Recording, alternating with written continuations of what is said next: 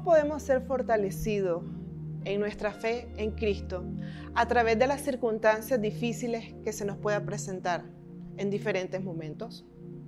La palabra nos enseña que primeramente debemos de afirmar nuestra fe en Él y poder profundizar y al mismo tiempo de caminar con Él.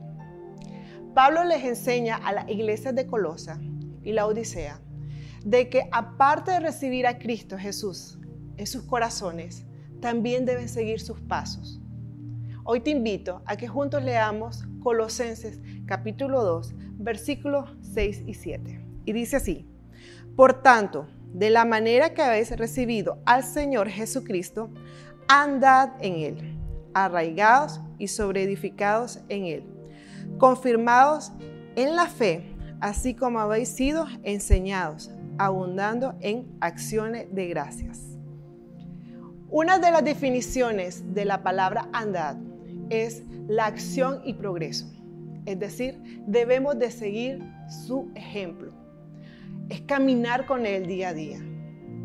Cuando habla de ser arraigados y sobreedificados, una de las definiciones es de, de ser arraigado, es de poder ser plantado, establecido en él. Y sobreedificado es de poder edificar a través de Cristo, que Él es nuestro fundamento en la vida.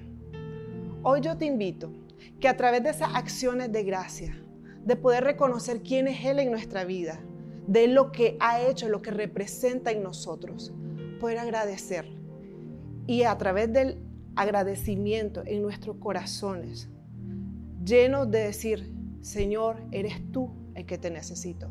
Eres tú, mi creador, que día a día camine contigo, de poder profundizar mi relación y ser más estrecho contigo y hacer tu voluntad en mi vida, en mi familia y en toda acción que me corresponda. Que Dios te bendiga.